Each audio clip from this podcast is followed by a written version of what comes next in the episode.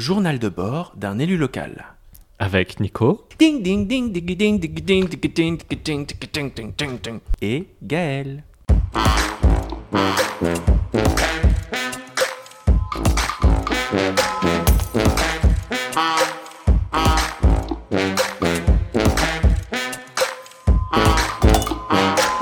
Bonjour Yann Lafont. Salut Gaël. Bonjour Nicolas Orgelet. Salut Yael. Salut Yann. Salut Nico. Voilà, je pense qu'on a fait le tour. Alors donc euh, on se retrouve cette semaine euh, avec Yann Lafont qui est élu euh, à la ville de Blois et vice-président à l'agglomération. Euh, je ne sais pas si vous avez remarqué d'ailleurs, euh, chers auditeurs, Is, euh, on est en extérieur, on n'est pas dans ma cuisine cette semaine. On s'est mis, euh, on s'est mis sur ma terrasse et c'est quand même très sympa. Alors là, il y a des petits oiseaux qui s'invitent. On verra euh, s'ils sont pas trop bruyants.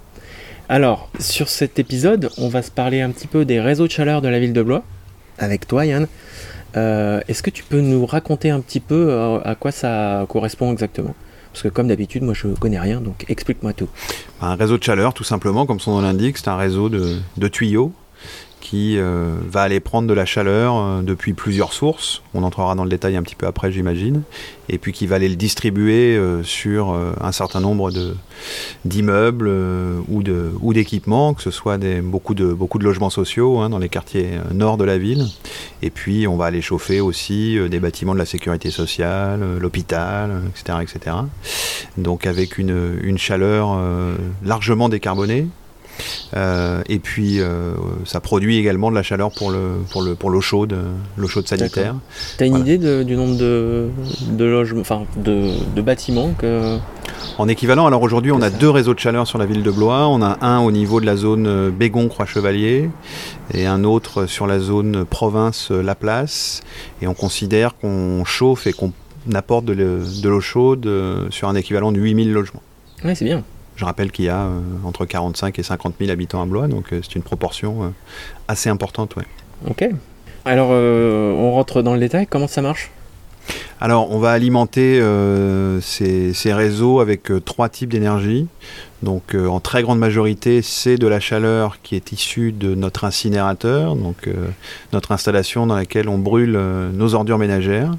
Et donc, il y a une grosse installation industrielle qui permet de transformer ça en chaleur à hauteur de euh, 85 à 90% voilà, et puis en complément, euh, on a également des chaufferies euh, bois, biomasse, et euh, pour euh, compenser quand il fait assez froid l'hiver, euh, pour compléter tout ça, on, a, on peut avoir du gaz naturel. Voilà, mais euh, ce, qui, ce qui en fait euh, un des. Enfin, les, deux réseaux de chaleur sont parmi les plus vertueux euh, du pays, puisqu'ils sont euh, alimentés à plus de 95% en énergie, donc renouvelable. Euh, il y a quelques années, on était encore alimenté au fioul, et là, on a complètement supprimé ça. Voilà, donc c'est une énergie extrêmement vertueuse. Ok. Bah, ça reste quand même brûler des déchets, non? Alors ça reste brûler des déchets, mais finalement il vaut mieux, euh, même si aucune solution n'est euh, n'est- idéale, il vaut mieux brûler ces déchets que de les enfouir, que de les mettre sous la terre. Donc, euh, Ouais, donc parce- voilà, on les que- brûle, mais on, on fait ce qu'on appelle derrière une valorisation énergétique. Oui, d'accord. Donc, on s'en débarrasse et en plus, on valorise. Absolument. Et du coup, euh, donc ça c'est un peu la, situation dont on a hérité en, arrivant sur le mandat. Est-ce que tu peux nous en dire un peu plus sur ce que toi, en tant qu'élu, euh, sur ce mandat-là, tu, penses mettre en place ou tu as commencé à mettre en place sur, toute cette stratégie réseau de chaleur? Alors, euh, ce qu'on espère, c'est réduire la production de déchets, hein, puisque, alors déjà, on dit souvent que le, le meilleur déchet, c'est celui qu'on ne produit pas. Donc, on travaille beaucoup en amont sur des campagnes de sensibilisation euh, pour, pour réduire le volume de, de déchets produits. Euh, on va avoir un certain nombre euh, d'enjeux aussi. Alors, je crois qu'on parlera plus en avant de, de la question des déchets euh, dans, dans un prochain podcast, mais euh, on, on essaye de favoriser euh, le réemploi, la réutilisation, le, le recyclage. Euh, on va être confronté aussi à des enjeux euh, liés à, ce qu'on appelle l'extension des consignes de tri, c'est-à-dire le, fait de pouvoir recycler collecter l'ensemble des, euh, déchets plastiques. Alors donc on, on essaye d'encourager les citoyens et c'est pas toujours facile hein, puisqu'on voit que les volumes de déchets ne, enfin, baissent euh, très faiblement d'une année sur l'autre. Euh, mais en tout cas, on, essaye de détourner, et ça c'est l'objectif des prochaines années, de détourner un maximum d'ordures ménagères euh, ou de, ce qu'on appelle le, tout venant, c'est-à-dire globalement les encombrants, hein, le, mobilier, etc., de l'enfouissement. Puisque c'est quand même une, une solution euh, pas très, euh, pas très écologique, même si l'incinération euh, n'est pas idéale non plus, puisqu'il y a quand même des résidus qui, qui partent dans l'atmosphère, même si ça est très filtré par les, par les cheminées, par les filtres dans les cheminées. Mais, mais ce qui nous reste, euh, il faut quand même euh, en faire quelque chose. Et puis on a ce qu'on appelle, alors encore un acronyme, la TGAP, la taxe générale sur les activités polluantes, euh, qui est une taxe à la tonne de, déchets enfouis dans les décharges, qui va doubler dans les, dans les cinq années qui viennent, puisque l'État essaye de, de rendre l'enfouissement euh, de plus en plus onéreux pour les collectivités, de manière à ce qu'on trouve des, des alternatives. Ouais. Et euh, on a aujourd'hui euh, un incinérateur qui peut traiter 90 000 tonnes d'ordures euh, ménagères euh, chaque année. Et on a un projet de- d'extension des capacités de 30 000 tonnes supplémentaires, dont un tiers supplémentaire, pour pouvoir justement capter ces, ces encombrants, ce qu'on va typiquement récupérer dans les déchetteries, euh, pour pouvoir les brûler également et, et, les, transformer, les valoriser énergétiquement. Donc ça, c'est ce qu'on appelle la deuxième unité de valorisation énergétique. Donc c'est un des, projets d'extension des prochaines années. Ouais, donc c'est- euh, la nouvelle ligne euh, euh, dont on a déjà parlé. non, on n'a pas parlé, mais on en a parlé en off. Une nouvelle, une nouvelle ligne d'in- d'incinération qui, va être faite. C'est ça dont tu parles? Oui, absolument. Donc, effectivement, quand on est arrivé en responsabilité, on n'était pas forcément favorable à ce projet parce que, par définition, on est plutôt favorable à une réduction globale de la production de déchets une augmentation de capacité dont on estime que, euh, enfin, c'est-à-dire plus on a de capacité à, traiter les ordures, moins on a d'incitation à, les réduire. Donc, euh, donc on n'était pas forcément favorable. Et puis, euh, comme les écologistes, tu le sais bien avec Nicolas, sont pas des gens dogmatiques, mais plutôt pragmatiques. on a regardé un petit peu les chiffres et on s'est rendu compte que euh, bah, si, on, si on continuait euh, sans euh, deuxième unité de valorisation énergétique, on risquait d'avoir un surcoût de près d'un million euh, chaque année. Donc bah, il y a un moment, il faut bien se rendre à, à l'évidence, c'est le principe de réalité.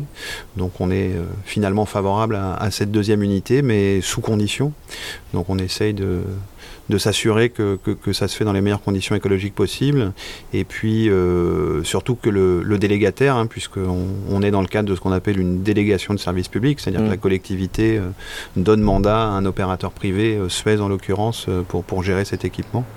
Bah, on on- on s'assure que tout ça se fasse dans des conditions de transparence les plus fortes possibles. Ouais, parce que Suez n'est pas forcément un, un élève. Euh, J'ai le droit de dire des trucs comme ça, les gars? Oui, tu dis ce que tu veux. hein. Je sais pas. On Pas l'a dire. dit en, on l'a dit en exécutif euh, communautaire, donc euh, Ouais. c'est une, c'est une position qu'on assume. oui. Très bien.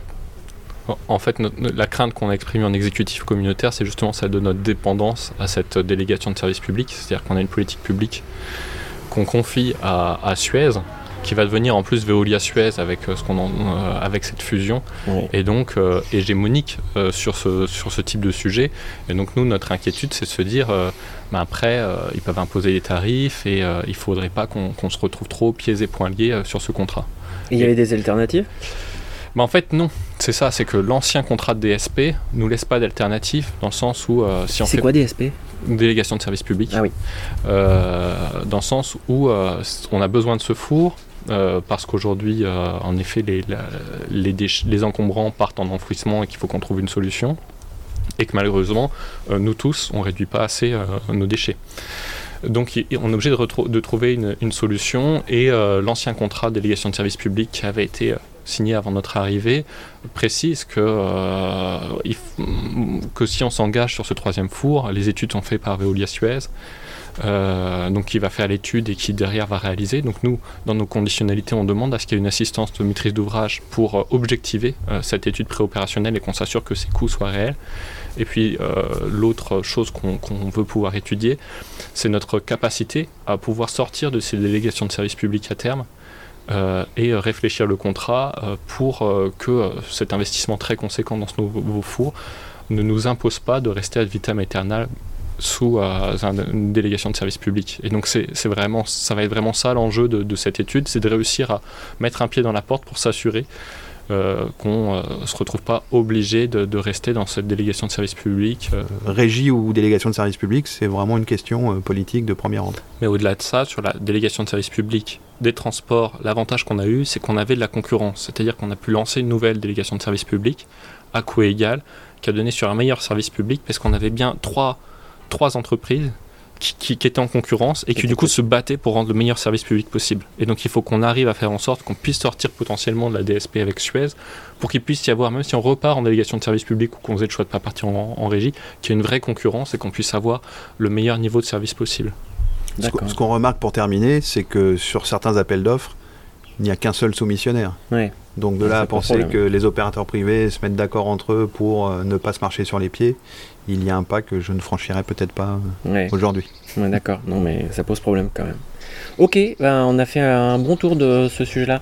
Merci beaucoup, messieurs. Merci Yann. Merci Nico. Merci, à toi.